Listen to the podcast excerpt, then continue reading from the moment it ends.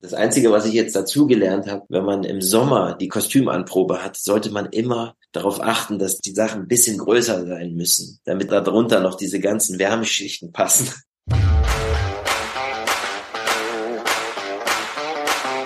All You Can Stream, dein Navigator durch die Streaming-Welt.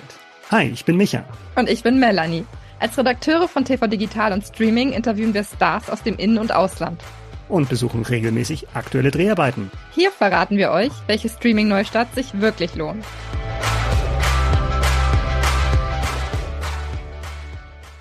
Willkommen, willkommen, willkommen. Wir heißen euch herzlich willkommen zur letzten regulären Folge von All You Can Stream in diesem Jahr. Willkommen beim Podcast von TV Digital und Streaming und natürlich auch willkommen an Micha, der noch ganz außer Atem ist. Mehr oder weniger. Ja. Ja, willkommen Melanie.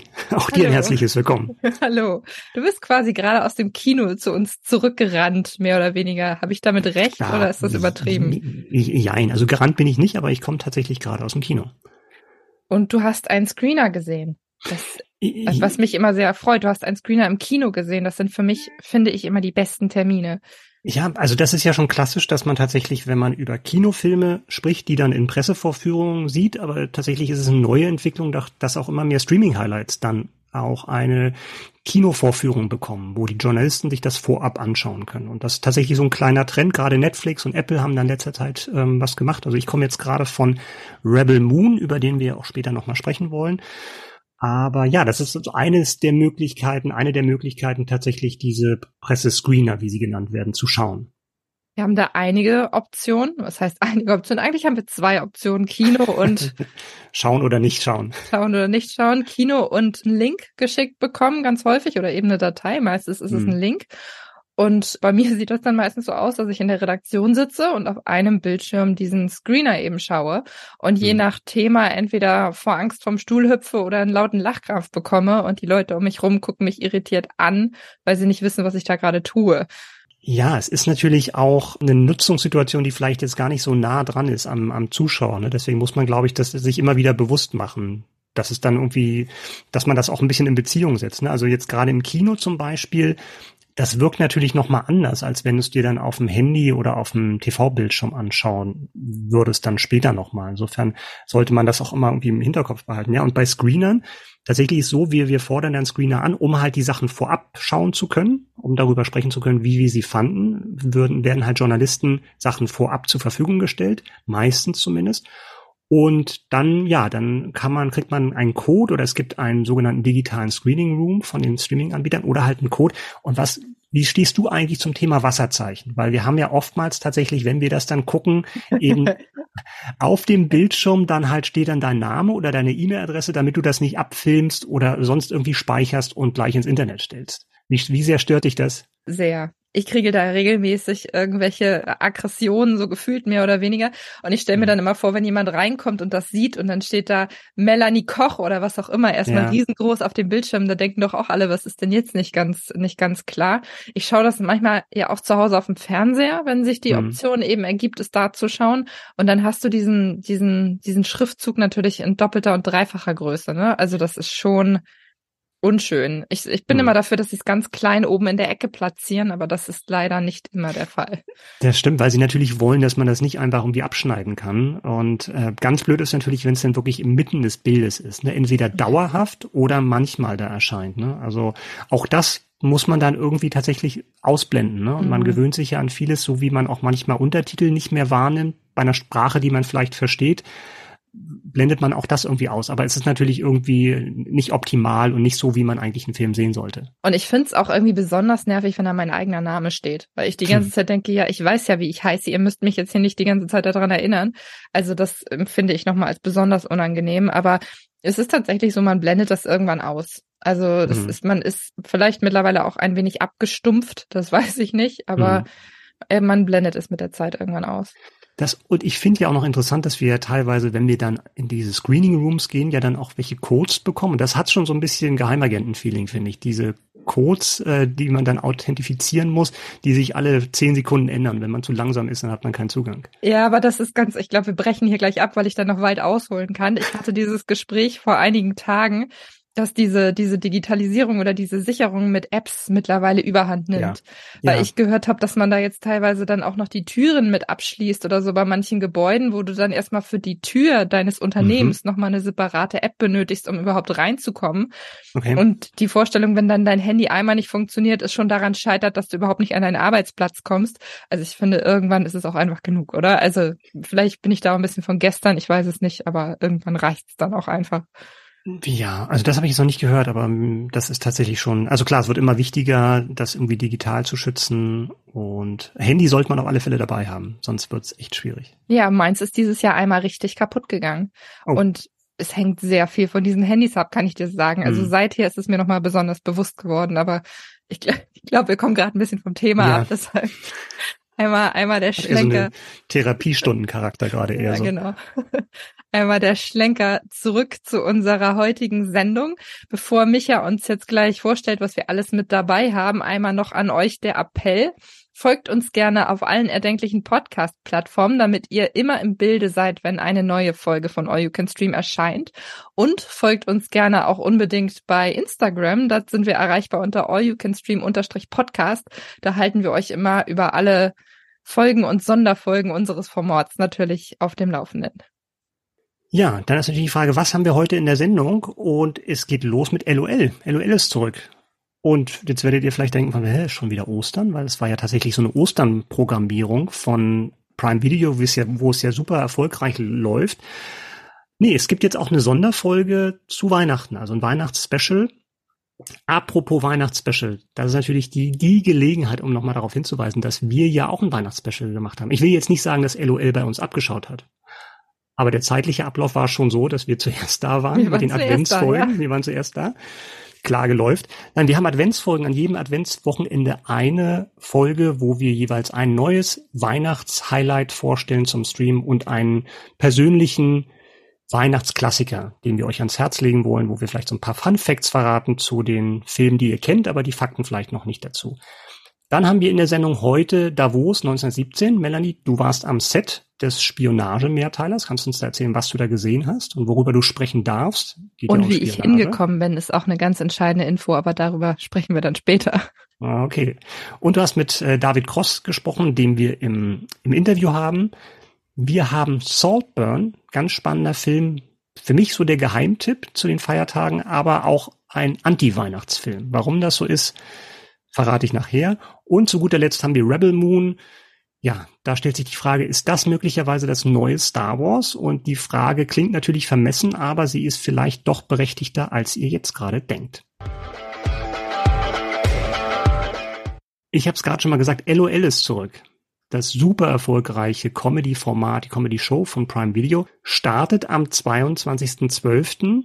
Melanie, du hast dich damit beschäftigt. Wie viele Folgen gibt's jetzt von LOL und was ist diesmal anders? Wir haben sonst deutlich mehr Folgen als jetzt in diesem Fall. Es sind diesmal nur drei Folgen. In der Regel hm. ist es ja auch ein Zeitraum von sechs Stunden, der da umfasst wird. Und diesmal sind es lediglich drei Stunden.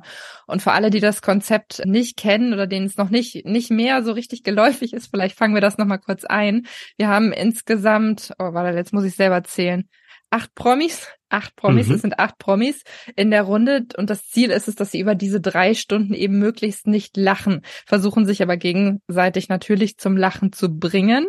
Mhm. Genau. Und der zentrale Unterschied zu den anderen Folgen ist, dass wir diesmal in Teams unterwegs sind. Also wir mhm. hatten ja immer Einzelkämpfer mit dabei und diesmal sind es wirklich Zweierteams, die gegenseitig ähm, ja verzweifelt versuchen, nicht zu lachen.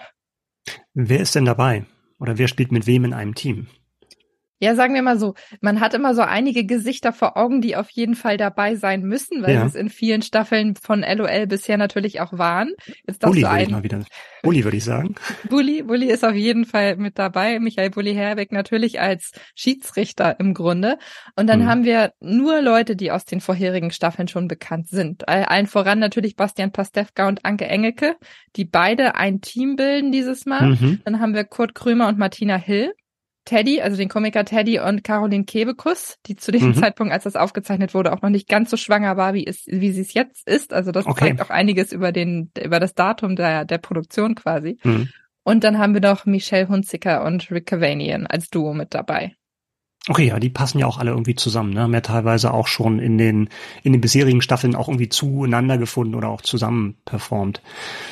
Jetzt hast du gesagt, Duos, wie kann man sich das vorstellen? Das heißt, die gehen dann zusammen auf die Jagd nach dem schwächsten Glied in der Kette oder performen immer zusammen was auf der Bühne und schlagen diesen Gong oder wie läuft das ab? Also sie performen nicht zwangsläufig immer zusammen, aber teilweise schon. Also es ist, ich glaube, das Ziel ist, dass du dich gegenseitig so ein bisschen schützt, dass du versuchst, den anderen auch ähm, aus der Schusslinie von den anderen okay. äh, Gummikern quasi die, zu bringen. Schmeiß dich in die Kugel für ihn. Schmeiß dich vor Michelle Hunziker, damit sie nicht anfängt zu lachen. Ja. Also klar sind gemeinsame Performances dabei, die haben auch gemeinsam eben entsprechend was vorbereitet, aber im Grunde kämpft doch jeder so ein bisschen für sich alleine und ich finde es teilweise auch so ein bisschen unfair, weil wenn du Leute an deiner Seite hast, die sehr, sehr schnell lachen, bist du hm. natürlich hm. entsprechend schnell dann auch raus. Ja, ich habe das noch im Ohr von der letzten Staffel, wo es dann auch darum ging, irgendwie, wo Kurt Krömer gesagt hat, er hat dann ganz schnell gesehen, dass, wie war das, Elton, glaube ich, ne? Das war wie so ein angeschossenes Reh auf der Lichtung und alle haben sich draufgestürzt und Krömer vorne weg und Joko war ja auch mal irgendwie als Ziel auserkoren. Ja, ich mache mir so ein bisschen Sorgen um Michelle Hunziger, ne? die natürlich auch dafür prädestiniert ist, da möglichst, möglicherweise als Erste zu lachen. Ja, das stimmt. Sie hat damals, ich hatte damals auch die Staffel betreut, wo sie das erste Mal dabei war. Und da mhm. hat sie in der Pressekonferenz auch selber gesagt, sie fragt sich selber, wieso sie eigentlich angefragt wurde, weil eins einer ihrer Hauptmerkmale, ihrer ja. Hauptcharaktermerkmale ist, dass sie es liebt zu lachen. Und das ja. ist ja eigentlich extrem kontraproduktiv in diesem Format. Und sie ist halt als einzige in dem Fall auch diejenige ohne Comedy-Hintergrund. Also das macht es natürlich auch nochmal ein bisschen schwieriger. Ich glaube, wir hatten ja auch schon mal bei der Gelegenheit drüber gesprochen, was eigentlich so die richtige Strategie ist und welche Art von Comedian die besten Chancen haben. Ne? Und dass es halt nicht immer die Leute sind, die am besten andere zum Lachen bringen können, sondern auch die, die am meisten Selbstkontrolle haben, um eben keine Strafpunkte zu bekommen. Ja, das stimmt, aber das ist genau das, was ich teilweise auch so ein bisschen langweilig finde. Weil wenn du dann mhm. so stoische Leute hast, die dann da wirklich so ein bisschen im Hintergrund bleiben und es wissen oder es verstehen, sich zurückzunehmen und ja. dementsprechend dann auch weniger zu lachen, da haben dann auch alle Beteiligten irgendwie nicht so richtig was von, weil ich finde, es lebt von denen, die sich auch eben mal drei Schritte nach vorne wagen ja. und sagen, ich riskiere jetzt was und mal gucken, was dann passiert. Das gibt ja manchen Sportlern tatsächlich auch so eine Strafe wegen Passivität. Also wo du dann, Echt? wenn du eben so auf Zeit spielst und dann tatsächlich auch eine Strafe bekommst. Ne? Das gibt's bei beim Ballsportarten, aber auch bei Kampfsportarten teilweise. Da musst du irgendwas zeigen, weil sonst bist du da irgendwie durchschaut vom, von den Schiedsrichtern. Ich überlege gerade, welches Fußballspiel, ich glaube, es war irgendein WM-Finale, wo es am Ende wirklich nur noch darum ging, dass der Ball, es war bei den Frauen, dass der Ball in irgendeine Ecke geschossen wurde und immer nur in der Ecke gedribbelt wurde. Und ich sagte ja. mir, ich dachte so, Leute, echt, also das ist doch kein Fußball, das ist doch einfach nur doof. Ja, aber das aber, auch bei den Männern tatsächlich, ne, wenn's, wenn irgendwie eine Mannschaft Zeit spielt und dann irgendwie zur Eckfahne geht und dann versucht, den Ball abzuschauen. Aber wir wollten ja eigentlich über LOL sprechen und ähm, wie, bei mir steht sich natürlich die Frage, wenn die jetzt ein Special machen zu den den Feiertagen. Wie weihnachtlich ist das eigentlich da, abgesehen vom Namen? Das ist schon ein sehr weihnachtliches Ambiente, dass sie sich da reinwagen. Also man sitzt zum Beispiel dann gemeinsam an einem großen Tisch und diniert dann, also so ein Weihnachtsmeal, was ja auch irgendwie dann notwendig ist. Alle haben festliche Kleidung an, es ist alles sehr, sehr weihnachtlich geschmückt. Also von daher, da kommt schon richtig Weihnachtsatmosphäre auf. Musik ist ja auch immer ein gutes Stichwort bei sowas. Also auch die musikalische Unterlegung ist entsprechend vorhanden. Und umso witziger ist es natürlich immer, wenn man weiß, dass die das irgendwann so Richtung Sommermonate oder so gedreht haben. Und man dann immer denkt, die müssen selber am Set so viel Spaß gehabt haben, dass sie dann da irgendwelche Weihnachtsszenarien nachspielen. Ja, meine große Hoffnung ist natürlich dann auch bei Pastewka und Engelke, dann ihre alten Figuren, die haben natürlich auch so einen Weihnachts-Background, ne, schon gehabt mit ihrem Special, glaube ich, damals auf Sat 1. Ja, die aber da darfst aber, du natürlich noch nichts verraten, ne, ob das vielleicht dann wieder zum Einsatz kommt. Nein, das werde ich auch nicht machen. Die haben ja sowieso auch in jedwige Richtung irgendwelche Specials über die Jahre gemacht und ja, also ich weiß noch, wo sie das letzte Mal bei LOL einen Auftritt hatten, den Song habe ich auch immer noch im Kopf. Also der verfolgt mich, verfolgt mich bis heute. Ja, aber das, ich fand auch interessant, was du gesagt hast zur Schwangerschaft von Caroline Kebekus, ne, dass das natürlich dann auch in der Produktion wahrscheinlich dann gar nicht so recht ist, ne, wenn man das dann so deutlich sehen kann, dass es nicht aktuell ist. Also klar weiß man als Zuschauer auch, das ist nicht live und das ist auch nicht gestern aufgenommen worden, ne, aber so ein bisschen Illusion macht's ja dann schon irgendwie ein bisschen zunichte, oder? Wie siehst du das? Ja, das sind so Sachen, die kann man dann auch ähm, sehr, sehr schlecht verstecken, weil sie mittlerweile eben auch hochschwanger ist. Also das wissen die meisten Zuschauer, denke ich mal. Und dementsprechend sieht man dann natürlich dann automatisch immer einen Unterschied. Aber ich weiß nicht, ich glaube, das sind, das ist ja so eine schöne Neuigkeit. Da kann man dann wahrscheinlich auch drüber hinwegsehen und einfach sagen, komm, egal, freuen wir uns jetzt für sie, dass sie tatsächlich jetzt ein Kind bekommt.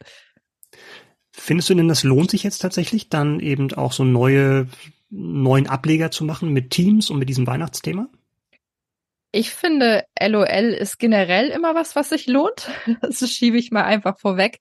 Und ich kann für meinen Teil verraten, dass ich in der Redaktion gesessen habe und mehrfach sehr, sehr laut lachen musste und mit richtig guter Laune eben aus diesem Format gegangen bin. Also ich glaube, alle Leute, die das Format generell schätzen, werden auch an dem Weihnachtsspecial eben entsprechend ihren Spaß haben.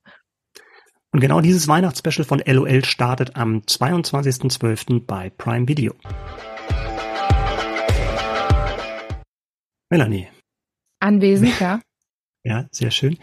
Wenn ich den, wenn ich den Namen Davos höre, dann denke ich an zwei Sachen. Ich denke erstens an Wintersport und zweitens denke ich an dieses Welt, Weltwirtschaftsforum, wo all die reichen Menschen in ihren Privatjets anreisen, um die Umweltprobleme dieser Welt zu lösen. Mhm. Aber um beides, um beides geht's nicht. Nein. In dem Thema, was wir jetzt haben, wir haben jetzt nämlich Davos 1917, Sechsteiler, ARD Mediathek ab 20.12. Jetzt haben wir erfahren, worum es nicht geht und du sagst uns, worum geht's. Ja, Davos 1917 verrät schon einiges um die Spielzeit, in der wir uns befinden, nämlich im Ich habe es also richtig vorgelesen. Es war keine Postleitzahl oder keine Straßennummer. Nee, ich, bin, ich bin ganz stolz auf dich. Davos 19, das klingt so ein bisschen wie dieses Köln 90 210. Nee, wie heißt das nochmal? Ähm, ich weiß es nicht. Ist das jetzt nicht auch abgesetzt worden? Ich, ich keine ja, Ahnung. Ja, hab ich auch gehört. Ich, ich bin, bin da raus. Also, im Fokus steht eine junge Schweizer Krankenschwester, nämlich Johanna, gespielt von Dominic Davenport. Da war ich auch sehr glücklich drüber. Einer unserer ersten Gäste Gäste im Podcast. Ich glaube, die zweite mhm. damals. Weil die hat ja die Hauptrolle in der RTL-Version von Sissy übernommen.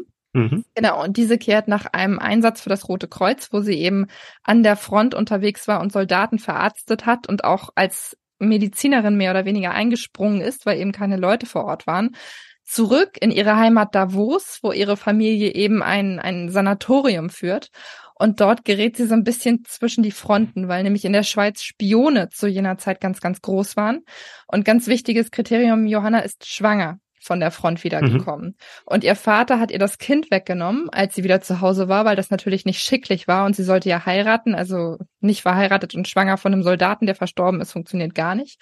Mhm. Er nimmt ihr das Kind weg und sie tut natürlich alles dafür, dieses Kind wieder zu bekommen. Und genau, die Spione, Spione, der deutsche Geheimdienst nutzt das aus und ja, sie gerät so ein bisschen da zwischen die Fronten und beginnt zu spionieren.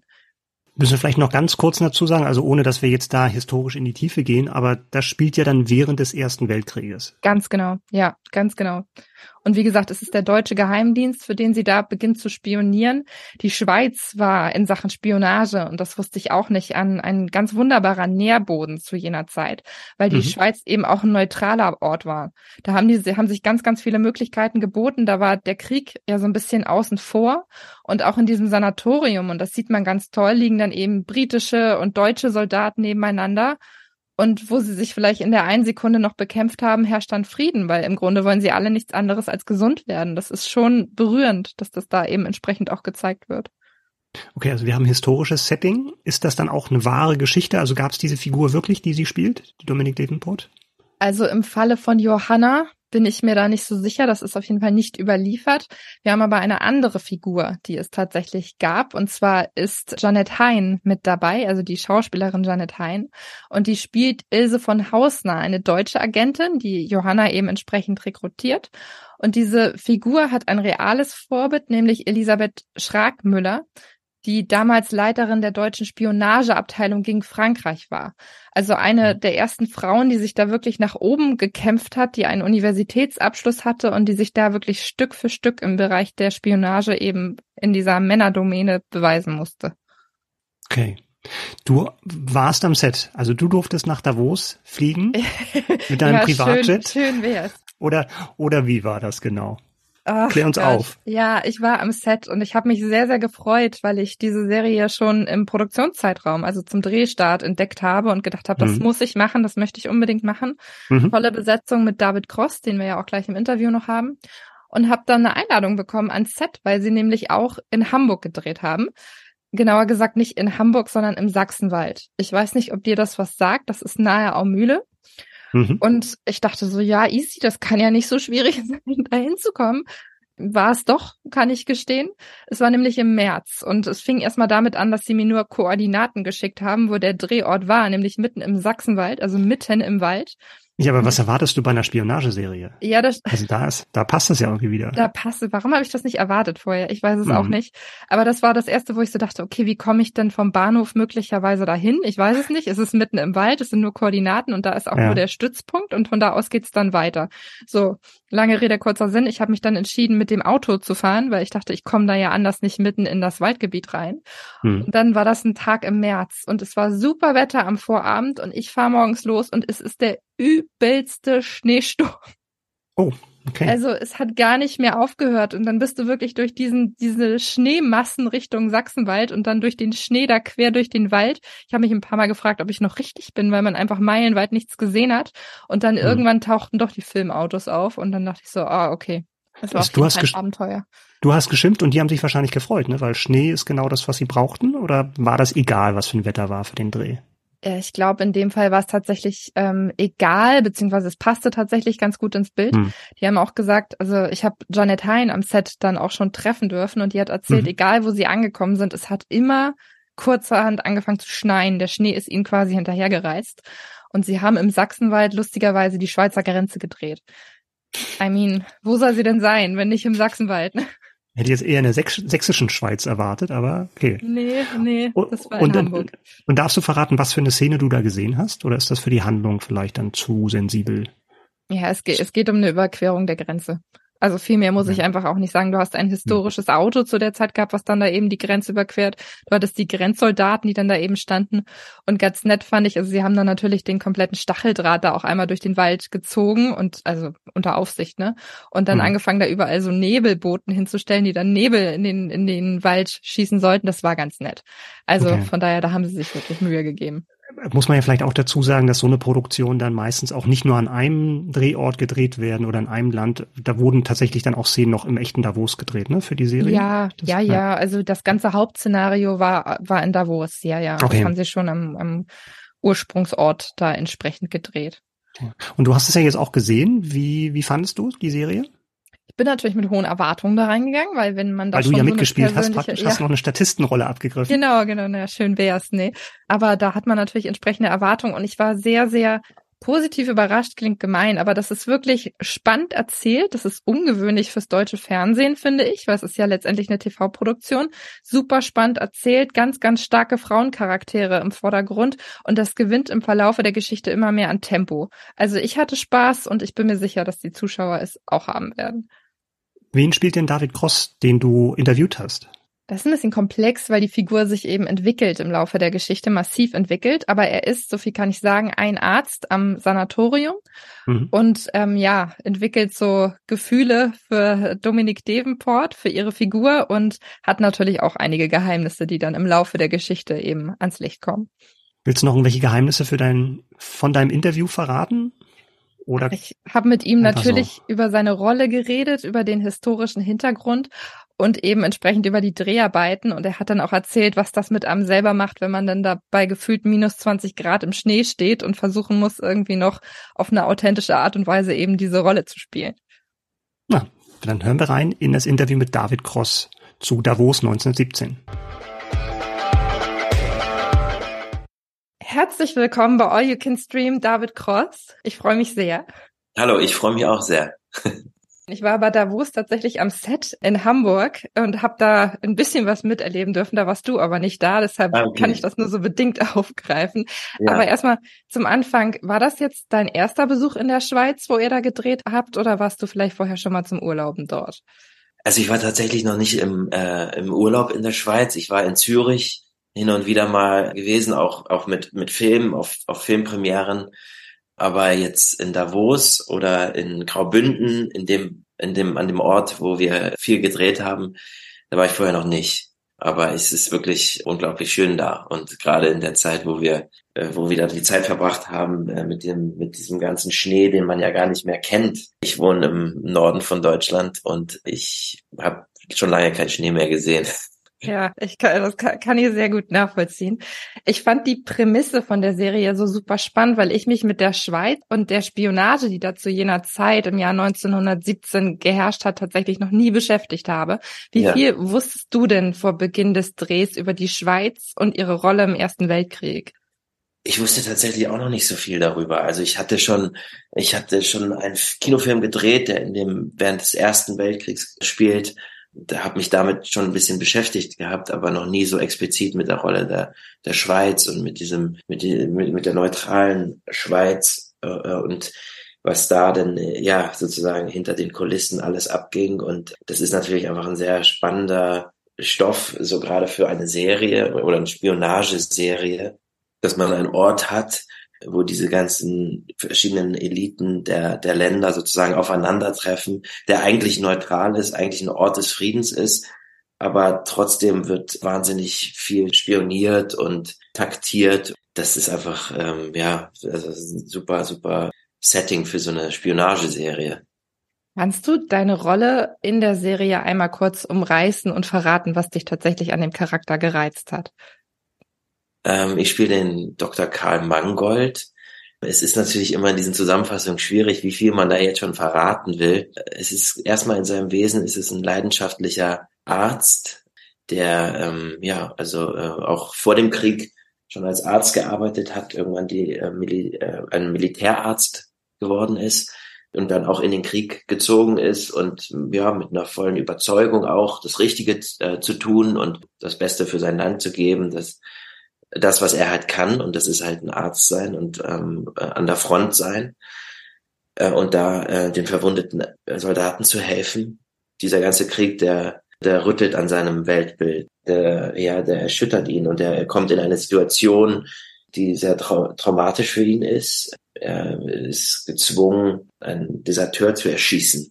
Und, und, und dieses Trauma, damit muss er umgehen und äh, das ist für ihn ein ganz großer Motor, dann auch als äh, Spion zu arbeiten. Genau das hat mich an dieser Rolle interessiert, ja, diese, diese verschiedenen Gesichter, die er zeigt und auch dieses, wie das immer im Laufe der Serie immer mehr rauskommt und dass er eigentlich wie so zwei verschiedene Persönlichkeiten hat. Also für einen Schauspieler ist das einfach dann eine Traumrolle.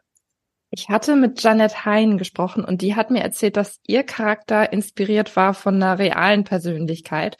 Weißt du, ob das in deinem Fall tatsächlich auch so war oder ob sie da wirklich nur in Einzelfällen gesagt haben, sie lehnen das eben an wahre Begebenheiten an? Nee, ich glaube, äh, ich glaube, in meinem Fall ist das nicht so gewesen. Also jedenfalls nicht, dass ich wüsste oder dass sie es mehr kommuniziert haben. Also ich, ich habe das jedenfalls auch nicht so so erarbeitet. Also ich habe mir natürlich dann, habe mir was über die Militärärzte durchgelesen oder über die ähm, die Ausbildung dazu und äh, und habe hab mir sozusagen einen Charakter selber erschaffen die Sache mit dem Schnee, du hast ihn am Anfang schon angesprochen. Es spielt ja im Winter. Und ich weiß noch, als ich in Hamburg ans Set gefahren bin, es war die Tage davor ja super Wetter. Ich bin losgefahren. Ich hatte nur Koordinaten im Wald und es hat ja. angefangen zu schneien ohne Ende. Und es war wirklich ein enormer Schnee. Spionagefilm. Ja, genau. Wie war das jetzt bei euch in Davos? Weil da liegt Schnee, aber man kann dann natürlich nicht mit planen. Inwieweit hat euch das Wetter immer wieder einen Strich durch die Rechnung gemacht? Gab es da vielleicht auch Alternativpläne, mit denen ihr dann gearbeitet habt? Ja, ich kann mich noch daran erinnern, wie ich, also wir haben den ganzen, den ersten Teil haben wir in NRW gedreht, das waren die ganzen Innenaufnahmen und dann äh, war Weihnachten und Neujahr und dann im, im Anfang des neuen Jahres sind wir dann äh, alle nach in die Schweiz gereist und um die Außenaufnahmen zu drehen. Alles, was in, in Davos spielt äh, und wo man Schneelandschaften sehen möchte. Und ich weiß noch, als ich angekommen bin, lag kein bisschen Schnee. und äh, da haben wir es. Das, das war wirklich ein, äh, ja, es war ein großes Problem, weil wir brauchten einfach Schnee. Wir wollten diese Schneelandschaft erzählen und ja, dann hat, sind wir alle, also hat sich das Team getroffen. Wir haben ein kleines Warm-up gehabt und ich weiß noch, wie der Produzent äh, gesagt hat, ja, jetzt müssen wir alle beten, dass, dass der Schnee kommt. Und es hat tatsächlich dann in der Nacht extrem viel geschneit vor dem ersten Drehtag und wir hatten eine ganz tolle Schneelandschaft und äh, der Dreh konnte beginnen. stell mir das auch so vor, den einen Tag brauchst du Schnee, da schneit es dann nicht und den anderen Tag brauchst du gerade keinen Schnee und da ist dann alles voller Schnee. Ne? Also ja, ist ja, ja wirklich. Habt ihr denn da, also es war wahrscheinlich auch enorm kalt. Seid ihr dann da wirklich irgendwie auch ausgestattet worden oder wie ist das? Sind das dann minus 10 Grad, minus 20 Grad? Wie muss man sich das vorstellen, wie ihr dann damit umgegangen seid? Weil das sind ja wahrscheinlich etliche Stunden, die ihr dann da auch am Set verbringt. Ja, es war schon echt zum Teil minus 20 Grad kalt. Das Einzige, was ich jetzt dazugelernt habe in dieser Serie, ist, dass man, wenn man im Sommer die Kostümanprobe hat, sollte man immer darauf achten, dass die einfach die Sachen ein bisschen größer sein müssen, damit da darunter noch diese ganzen Wärmeschichten passen. Also das habe ich jetzt dazu gelernt. Diese Kälte, die war natürlich extrem und man konnte irgendwann auch nicht mehr richtig sprechen und alles war fest und so. Also ich finde das immer, ich finde das besser, wenn das wirklich so ist, als wenn man im Studio ist und Kälte kreieren muss. Ich hatte, ich habe einmal einen, Film gedreht, der sollte auch, also sollte es auch eisig kalt sein, äh, mitten im Schnee. Der Film heißt Into the White und da haben wir auch im Studio viel gedreht.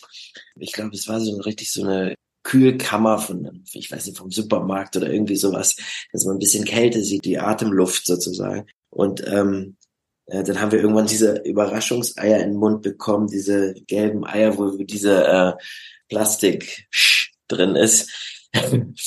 da haben die dann, ähm, wie nennt man das nochmal, Trockeneis reingetan, damit wir da, damit wir das auspusten können, damit man diese Luft sieht. Und das war super kompliziert alles. Und man, man hat sich eigentlich nur die wirkliche Kälte gewünscht, ja. Und deshalb, ich finde, also es war arschkalt, aber es, ich finde, es hilft irgendwie immer, wenn man in dieser, in dieser wirklichen Extreme ist, das auch zu spielen, dass man da drin ist, so. Sage ich jetzt. Ich meine, man hätte mich mal sehen müssen, wie ich da gelitten habe.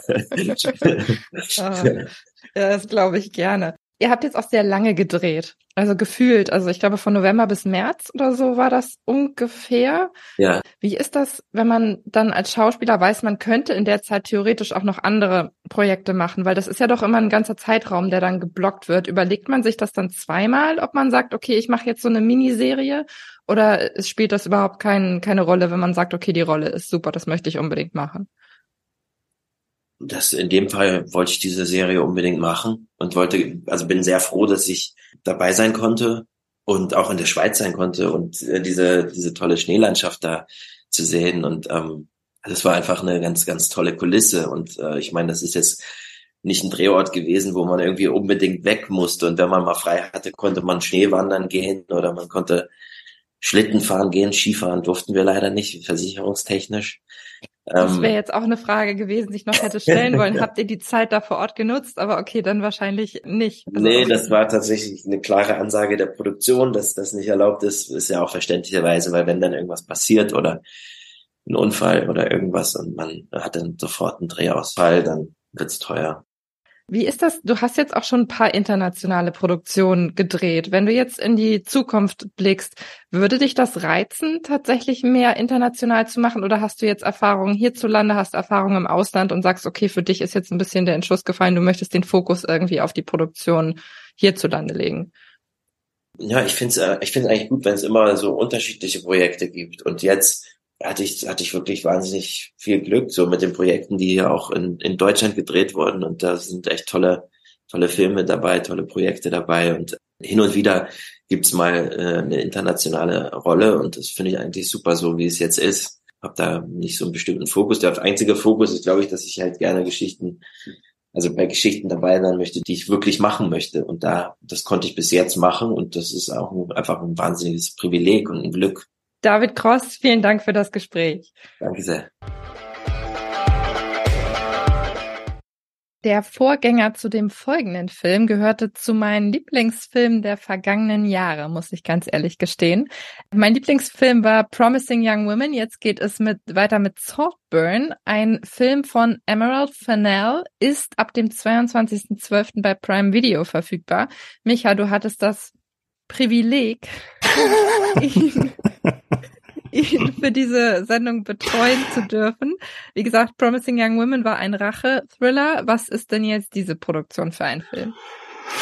Boah, ja, also Thriller würde ich auch sagen, psychologischer Thriller. Wobei ich bei Promising Young Woman, den ich auch grandios fand übrigens, ähm, mich da noch schwerer tun würde, den einzusortieren, ne? weil es ja eine ganz komische Mischung ist, ne? aus Thriller, dann ist es teilweise aber auch Rom-Com, Drama, also ist eine Menge drin in dem Film. Eine Menge drin ist aber auch in Saltburn. Es ist, ja, es ist ein Thriller und es geht um den Studenten Oliver, der aus einfachen Verhältnissen kommt und ein Stipendium in Oxford in, äh, auf der Elite-Universität bekommen hat. Und da gibt's halt eine Menge reicher Mitstudenten, ähm, unter anderem Felix, der gut aussehend ist, cool, ein Frauenschwarm, also so der echte, der Held des Campus, also all das, was Oliver nicht ist, ist Felix. Und es kreuzen sich dann tatsächlich die, die, die Wege dieser beiden sehr, sehr unterschiedlichen jungen Männer und die freunden sich an und Felix äh, lädt Oliver ein, die, den Sommer über bei seiner reichen Familie auf dem Landsitz auf eben Saltburn zu verbringen. Und dieser Besuch von dem unbeholfenen Oliver erweist sich als ziemlich schicksalhaft, sagen wir es mal so. Ach, daher kommt der Titel. Der Landsitz mhm. heißt Saltburn. Ah, okay. Genau. Das wäre ja. eine meiner nächsten Fragen gewesen. Ja, das ist auch frei erfunden von Emerald Fennell, die gesagt hat, sie fand einfach den Klang schön und natürlich auch, was es dann im, im, im Deutsch, äh, im, im Englischen dann auch bedeutet, dass da ja auch schon so eine Art Schmerz drinsteckt. Ja, das ist künstlerische Freiheit, ne, dass man da ganz, ja. ganz frei wählen kann. Ich hätte jetzt gedacht, wenn ich auf ihren letzten Film blicke, dass das so ähnlich ist wie bei Greta Gerwig, weil sie hatte ja eine sehr weibliche Sichtweise, die sie in diesem Film vertreten halten. Sehr feministisch auch irgendwie angehaucht, fand ich. Und wie gesagt, Greta Gerwig hat ja in erster Linie Filme eben aus Frauenperspektive gemacht. Und ich hätte jetzt bei ihr gewettet, auch bei Emerald Fennell, dass sie genau gleich agiert. Jetzt haben wir hier einen Film mit zwei männlichen Hauptcharakteren. Inwieweit hm. merkt man ihre Handschrift denn da jetzt dennoch? Das äh, ist eine gute Frage. Man merkt die Handschrift auf alle Fälle. Oh, auch wenn es jetzt keine weibliche Hauptfigur ist. Die ist ja auch befreundet mit Phoebe Waller-Bridge, ne, die man natürlich auch so eben dann eben verortet und so, dass sie halt starke, ist jetzt schon so ein Klischee von starken Figuren, aber ich meine stark gezeichnete, ne, also wirklich Figuren, die im, im Gedächtnis bleiben, zeichnet. Das hast du hier definitiv auch. Was Emerald Fennel auszeichnet, ist tatsächlich dieses Gespür für Stimmung eben sowas zu zeichnen wie diese sehr exzentrische Familie und dass die wirklich sehr speziell ist und sehr spezifisch und eben wie dieses Klassendenken da in England immer noch funktioniert. Der Film spielt 2006 und dann aber gleichzeitig dann doch sowas Universelles draus zu machen, weil gerade diese Situation, in der sich der Oliver befindet, eben als Außenseiter, möchte dazugehören. Erst äh, auf dem Campus, wo er umringt ist von, von reichen Leuten und dann natürlich umso mehr nochmal an diesem Land sitzt, der halt so seine eigenen Regeln zu haben scheint. Das, das ist total nachvollziehbar. Also da ist man unheimlich schnell drin, finde ich. Das ist so ein bisschen so eine Abrechnung mit dem Klassensystem oder so mit diesen gesellschaftlichen Schichten, die dann eben entsprechend existieren oder täuscht das jetzt so ein bisschen? Ja, das ist natürlich auch in England tatsächlich noch eine größere Nummer als in anderen Ländern. Ne? Eben historisch gewachsen ist das. Wir kennen ja diese ganzen Filme, auf die sich natürlich dann auch Saltburn so ein bisschen bezieht. Also wir kennen Downton Abbey und wir kennen diese anderen Geschichten, die auf dem Landsitz spielen. Das ist natürlich durch, dadurch, dass es jetzt hier ein modernes Setting ist, nochmal modernisiert. Aber es spielt natürlich damit, dass wirklich eigentlich da in der Gesellschaft, gerade wenn man dann in Oxford studiert, jeder schon seinen Platz kennt. Und dann sind auch Leute, die vielleicht eben gar nicht so viel auf dem Kasten haben, aber dann doch die Leute, die dann äh, da erfolgreich durchs Studium gehen, weil sie halt die richtige Familie haben und die Eltern die richtigen Leute kennen, um da die Weichen zu stellen an den Cast jetzt auch ganz besonders beeindruckend. Wir haben einmal, ich habe bei dem Nachnamen Schwierigkeiten, Barry Keoghan, spricht man ihn ja, so aus? Würde ich sagen, ja. Okay, ich habe ihn in Erinnerung aus The Batman. Ja, und da ja. auch nur aus einer, aus einem Cameo-Auftritt. Mehr ist es ja nicht. Man sieht ihn ja wirklich nur ganz, ganz kurz. Er spielt den Joker. Und ich weiß, dass sich bei mir schon die Nackenhaare aufgestellt haben, als ich das nur gesehen habe, beziehungsweise man sieht es ja auch gar nicht so richtig. Es wird nur so mehr oder weniger angedeutet. Und ja. er ist ja, glaube ich, auch als, als Joker eben im Gespräch, dass er diese Rolle in The Batman weiterspielt. Also da bin ich mhm. auch schon sehr gespannt. Wenn es dann nicht mal wieder ein Reboot gibt und alles irgendwie auf Null gestellt wird, das ist ja auch durchaus möglich bei der Batman-Reihe. Ja, wobei er dieser Film, glaube ich, separat läuft, oder? Von den anderen, ähm, von den anderen Batman-Filmen. Also ich hoffe, dass sie den tatsächlich dann eben entsprechend weitermachen. Ich weiß, dass du das hoffst, aber ja klar, aber er wurde tatsächlich auch im Film nicht als der Joker genannt, wie du schon sagtest, es war ein ganz kurzer Auftritt, dann gab es glaube ich noch mal eine Cutscene, wo es ein bisschen ausführlicher wurde, aber ja, man kriegt dann schon Eindruck, aber hat er auch andere Sachen gemacht, er hat ja auch schon eine Oscar-Nominierung bekommen, ich glaube letztes Jahr und so, also das ist jemand, auf den man auf alle Fälle achten sollte, den man auf dem Zettel haben sollte für die nächsten Jahre. Ja, und an seiner Seite haben wir dann Jacob Elordi mit dabei, der ja in den letzten Jahren auch schon einige Sachen gemacht hat. Pris ja. Priscilla ist im Kino derzeit oder im Januar, glaube ich, zu sehen. Ja, müsste mhm. eigentlich. Ähm, also das ist schon ein starker Cast, der auch eben auch für starke Charaktere entsprechend spricht es sind ja jetzt auch die Globe-Nominierungen schon raus, also da können wir auch schon ein bisschen was verraten. Von daher haben sie dich überzeugt mit dem, was sie da geleistet haben. Ja, absolut. Und man konnte eigentlich schon vorher davon überzeugt sein, weil eben, du hast Promising Young Woman angesprochen, das war halt so ein, so ein riesiger Erfolg. Jetzt gar nicht mal nur an der Kinokasse, ne? aber alle Leute in der Filmbranche haben diesen Film gesehen. Ähm, die meisten haben ihn tatsächlich geliebt die, sie hat ja immer, das war ihr erster Film, sie hat gleich den Oscar bekommen fürs beste Drehbuch, war nominiert, glaube ich, sogar als beste Regisseurin. Also äh, danach konnte, standen die Leute Schlange, um in ihren Projekten mitzuspielen. Ne? Und da hat sie wirklich dann die Qual der Wahl gehabt und hat da zwei sehr, sehr gute junge Darsteller genommen, die auch perfekt auf die Rollen passen. Weil du hast eben dieses, dieses schüchterne, verschrobene von dem Oliver ist sehr, sehr gut getroffen, wo du auch erstmal auch so Mitleid mit ihm hast. Und dann natürlich auf der anderen Seite diesen Jacob Elordi, der auch bei Euphoria mitgespielt hat, wo ihn vielleicht der, der eine oder die andere kennt. Und der spielt natürlich auch diesen, diesen Playboy oder diesen Sunnyboy natürlich auch perfekt, muss man auch sagen. Dann haben wir Nebenrollen haben wir noch äh, Rosamund Pike, die ja auch in den vergangenen Jahren auch immer mehr zur Charakterdarstellerin geworden ist, war ja auch schon für einen Oscar nominiert für Gone Girl. Uh, Richard E. Grant spielt mit Carrie Mulligan, die wir aus Promising Young Woman aus der Hauptrolle kannten, spielt hier eine sehr, sehr exzentrische Nebenrolle. Also das ist schon ein tolles Ensemble, was äh, Emerald Fennell da versammelt hat. Rosamund Pike auch Golden Globe nominiert für diesen Film als beste ja. Nebendarstellerin. Ja, das ist auch eine tolle Rolle, wo man, äh, wo man richtig auf die Tube drücken kann. Als völlig vergeistigte und verschrobene äh, Adlige, die da in ihrer eigenen Welt zu leben scheint und auch die Realität so wahrnimmt, wie sie das halt wahrnehmen möchte. Was ich auch richtig spannend fand, war bei Promising Young Women den Soundtrack wie ist das jetzt in dem Fall? Weil da waren das wirklich Filme äh, oder Songs, die komplett in Erinnerung geblieben sind, wo man auch Wochen später noch gesagt hat, ich höre den super gerne. Äh, ging das dir das Paris Hilton, ne? Ja. Das ist One Hit Wonder Paris Hilton. Mhm. Stars are blind, ja. Wie geht, wie ging dir das jetzt bei dem Film? Ähm, das war, ich, also ich fand das bei Promising Young Woman auch super. Ich glaube, der ist auch bei Prime Video verfügbar. Also wer da noch mal äh, reinschauen will, war zumindest zuletzt ähm, große Empfehlung. Ähm, du hast halt hier teilweise dann auch so Lieder aus der aus der Zeit von 2006 und dann auch teilweise ein bisschen äh, auch in die 90er gehen, weil es geht dann teilweise auch um Britpop, wo dann irgendwie die Figur, die Rosamund Pike spielt, so von der von ihrer eigenen Vergangenheit spricht und dass sie da irgendwie auch die Leute kannte, weil sie war vorher Model und hatte halt Kontakt dann auch zu diesem Britpop-Größen und meinte dann auch, und es hieß, dass das eine, dieses eine Lied Common People, dass das über sie war und es stimmt gar nicht, aber macht sich natürlich dadurch auch gerade wichtig, dass sie halt so dieses Name-Dropping betreibt. Also ist tatsächlich dann auch eben in dieser Zeit verwurzelt, die Musik. Name-Dropping ist, gutes, ist ein gutes Stichwort. Wir haben kurzer Blick auf die Produzenten, was ich immer sehr schön fand. Beim Vorgänger war es schon so, es ist jetzt wieder so, ähm, die Produktionsfirma von Margot Robbie hat sich ja. hier eingeklinkt, auch ihr Ehemann Tom Ackley und die haben das äh, den Film jetzt auch entsprechend wieder mitproduziert und ich finde, das spricht auch schon dafür, dass es qualitativ hochwertig ist, weil die natürlich auch genau drauf gucken, was sie da jetzt umsetzen wollen und was sie eben nicht umsetzen wollen ich finde, da muss man immer vorsichtig sein bei diesen Produzenten, weil du hast ja teilweise mehrere Seiten von Leuten, die dann mit drin sind. Also ich könnte jetzt nicht sagen, wie, wie involviert tatsächlich Margot Robbie da tatsächlich war, aber ich glaube von vielen Schauspielerinnen und Schauspielern in Hollywood, die dann auch so ein, so ein Credit bekommen, weil sie halt auch eine eigene Produktionsfirma haben, ist sie, glaube ich, tatsächlich da nochmal stärker involviert oder mehr dahinterher als viele andere, wo das einfach nur eine Klausel im Vertrag ist, dass sie halt auch so einen Credit bekommen. Das ist ja eher so ein, so ein Vanity Credit, hat man das früher genannt, äh, was einfach dann der, der Eitelkeit der, der Schauspieler geschuldet ist, dass die dann auch da auftauchen.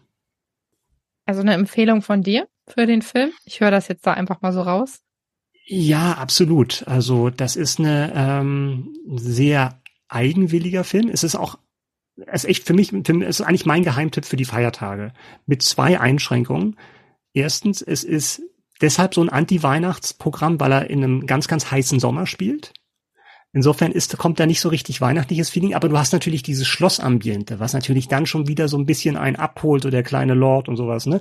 Und das Zweite ist, was es ähm, schwieriger macht, das Weihnachten zu gucken, nicht mit den Eltern schauen. Äh, oh Gott, weil das macht mich jetzt wieder ich neugierig. Garanti ich garantiere euch, wenn ihr das mit euren Eltern schaut, kriegt ihr rote Ohren. Weil das ist, das ist schon sehr, sehr, sehr, sehr explizit und sehr, sehr, sehr, sehr freizügig, fast schon an der Grenze zu verstörend. Aber gut. Alle, die also, das jetzt neugierig gemacht haben sollte, ist immer dieses Prinzip, wenn man irgendwas nicht machen sollte, dann macht man genau das. Aber alle, genau. die jetzt ich habe doch gesagt, ihr sollt das nicht machen. Ja, also alleine schauen, ja. Ich habe auch überlegt, ich habe, was auch immer ein bisschen schwierig ist, ich habe so ein paar Sachen gelesen, darüber, äh, weil wir, ich habe die Geschichte nämlich auch in unserem Printmagazin im Streaming, immer noch im Handel verfügbar, große Empfehlung, die Geschichte dazu geschrieben und wir haben da diesen kleinen Störer, du, du weißt genau, wovon ich rede, wir haben da so einen kleinen Störer, wo drin steht für Fans von und dann mhm. muss man sich mhm. überlegen, was schreibt man da rein, um die Leute abzuholen, da sagen von wegen, ah, ich fand den Film gut, dann ist dieser Film auch was für mich. Und ich habe jetzt in einer Kritik einen Film gelesen, der sehr, sehr, sehr gut passt, um Saltburn zu beschreiben, der aber ein Spoiler wäre.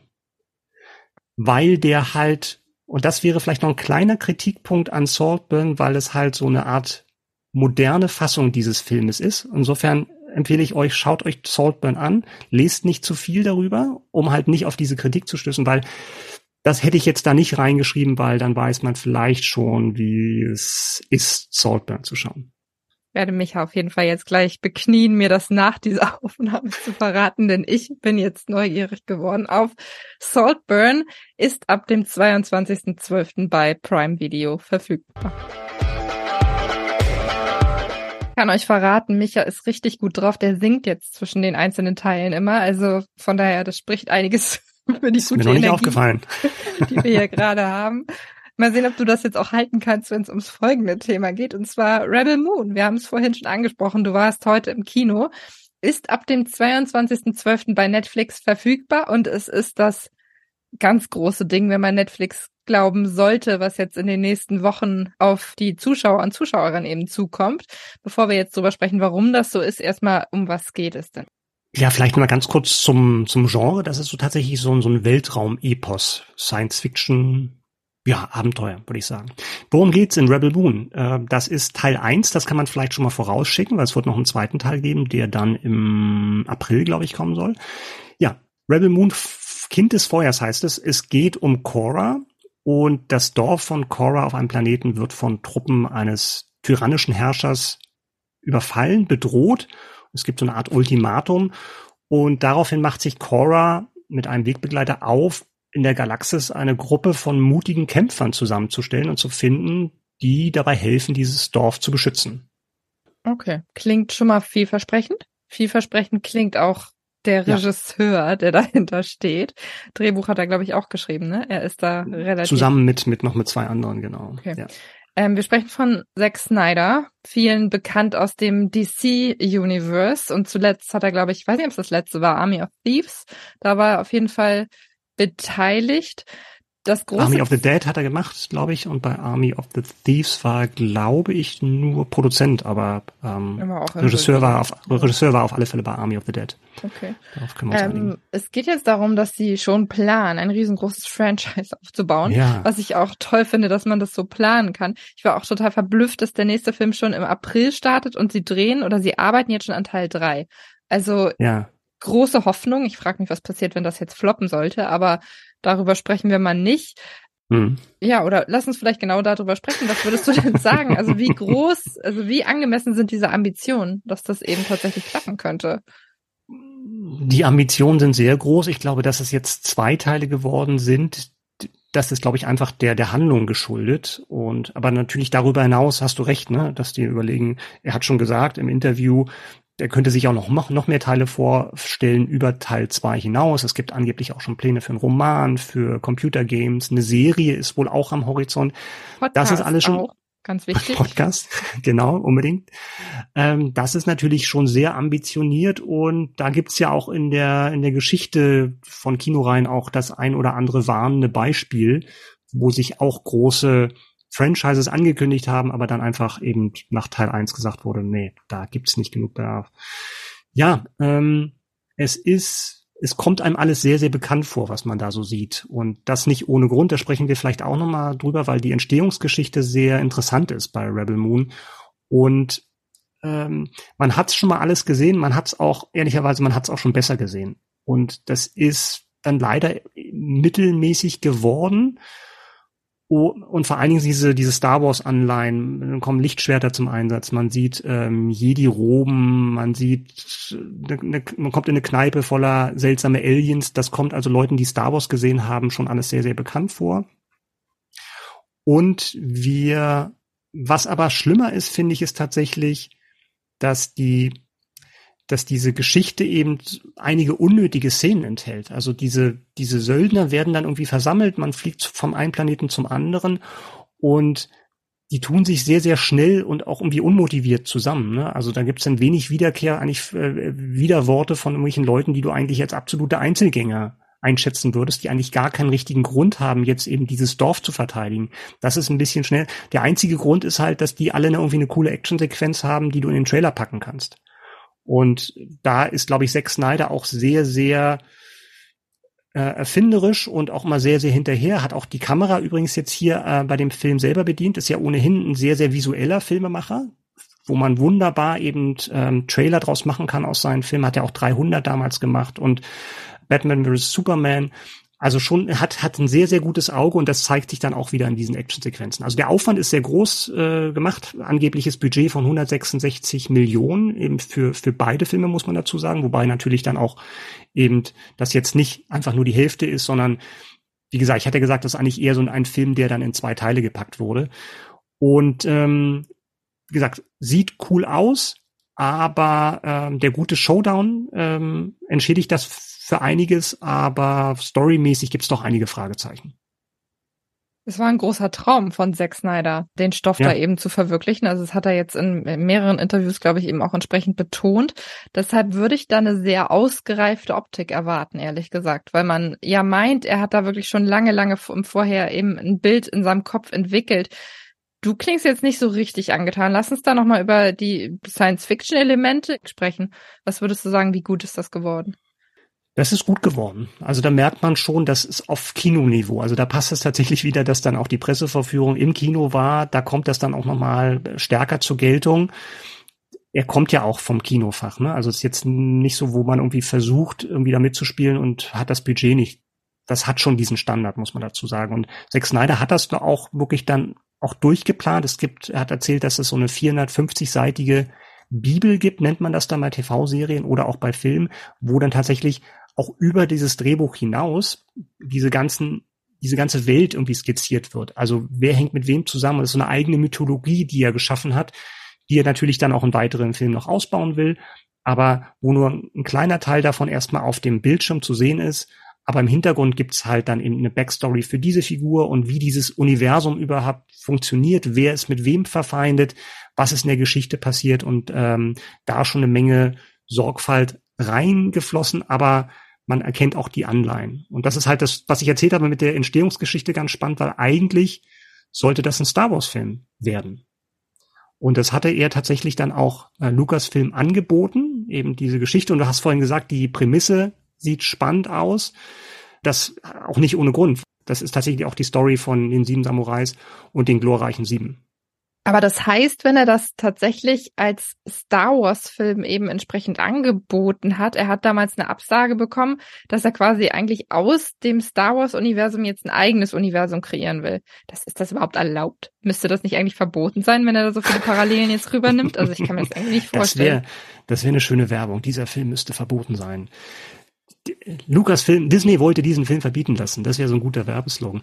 Ähm, nee, du änderst natürlich dann genug ab. Ne? Aber es war tatsächlich so, dass er gesagt hat, das ist eigentlich eine Geschichte in diesem Star Wars-Universum, was da angesiedelt sein könnte. Du würdest dann diese Geschichte eben nicht mit Luke Skywalker und Co. erzählen, sondern mit anderen Figuren. Und da ist ja Lucasfilm ja auch immer mehr in diese Richtung gegangen, eben nicht nur anhand der Skywalker-Familie die Star Wars-Saga weiter zu erzählen, sondern halt auch mit Nebenfiguren. Also Mandalorian war ja auch ein, Beispiel dafür, Andor, zuletzt diese Serien, die sie gemacht haben. Insofern hatte er das gepitcht als, als Geschichte für den Star Wars Kosmos. Kathleen Kennedy hat Nein gesagt, weil auch, und das war auch die Begründung von Zack Snyder, dass das halt dann doch eben nicht familienfreundlich genug sein könnte und dass seine Ambition und seine Inspiration, die er genommen hat, dann doch eben nicht nur Star Wars war als Einfluss, sondern er hat auch von Heavy Metal Comics gesprochen, ähm, was dann nochmal eine andere Bildsprache ist. Und ich glaube dann, ich glaube, er hätte sich dann noch schwerer getan, wenn er eben in diesem Korsett gewesen wäre, was ja Star Wars letztendlich auch ist. Da gab es ja auch eine Geschichte von Filmemachern, die versucht haben, dort ein bisschen freier das Thema Star Wars auszulegen, die dann auch teilweise während des Drehs dann noch eben ersetzt wurden von Lucasfilm, weil sie gemerkt haben, oh, oh, das geht hier in eine Richtung, das ist nicht mehr unser Star Wars. Dafür lastet jetzt eine große Last an Produktionskosten und allem drumherum natürlich auf Netflix. Lass uns abschließend noch mal kurz drauf schauen. Weißt du, ob der jetzt ein Exklusivdeal mit dem Streaming-Anbieter abgeschlossen hat? Oder ist das jetzt tatsächlich erstmal temporär, dass sie sagen, okay, wir gucken uns das an, ob das funktioniert und würden dann eben entscheiden, ob wir Rebel Moon eben entsprechend groß fahren oder auch nicht? Das weiß ich nicht genau. Also Rebel Moon ist dann auf, auf alle Fälle bleibt bei Netflix. Das ist dann eben deren Produkt und die hoffen sich natürlich da auch ein richtiges Universum draus zu machen. Äh, Army of the Dead war natürlich auch schon bei Netflix. Ich weiß nicht, wie es genau weitergeht oder ob er dann auch mal Kino machen wird. Ähm, das müsste man tatsächlich jetzt dann nochmal schauen, wie es eben mit der, mit der Franchise weitergeht. Vielleicht noch ein Wort zum Cast. Also, das ist ja auch äh, ganz anders. Sophia Botella spielt ihm diese Cora, die Hauptfigur. Wir haben sonst noch dabei Charlie Hunnam, äh, Jimon Hunsun, wir haben, und das ist tatsächlich eine interessante Geschichte für Game of Thrones Fans, weil wir haben im Cast Ed Skrein und Michelle Huisman. Und wer dabei Game of Thrones im Thema ist, der weiß, dass die beide die gleiche Figur gespielt haben. Also Huisman hat Ed Skrein beerbt in der Rolle des Dariona Harris. Und das war auch nicht ganz geräuschlos, der Wechsel, und auch nicht irgendwie im beiderseitigen Einverständnis. Also Ed Skrein hat da auch erzählt, dass die ähm, dass er das gerne länger weitergemacht hätte und es auch keine Termingründe gab, warum er da aufgehört hat und ersetzt wurde, hat aber auch keine Details erzählt. Insofern ist es natürlich ganz lustig für Leute, die das wissen, eben diese beiden in der gleichen Szene zu sehen. Also einmal, also es war ja, Dariana Harris war ja so der Lover von Daenerys damals in, in, in Game of Thrones. Insofern spannend, die beiden Männer ihres Herzens da zu sehen, die die gleiche Figur verkörpert haben. So, und falls, falls ihr jetzt Rebel Moon auf dem Weg zum Franchise begleiten wollt, der Film ist ab dem 22.12. bei Netflix verfügbar. Micha. Ja. Ich bin ganz aufgeregt. Das war unsere finale Folge für dieses Jahr. Also die finale reguläre Folge. Es kommt natürlich noch eine Adventsfolge. Stimmt, eine, aber eine dürfen wir noch machen. Eine dürfen wir noch, pünktlich zum vierten Advent. Aber mhm. mit den regulären Folgen sind wir jetzt durch. Also von daher, es war ein wundervolles Jahr wieder mal. Und ja, soll ich dir was sagen? Sag Nächstes Jahr geht's weiter. So machen wir das. Gleich Anfang des Jahres treffen wir wieder aufeinander und nehmen die nächste Folge auf. Also es, es nimmt kein Ende.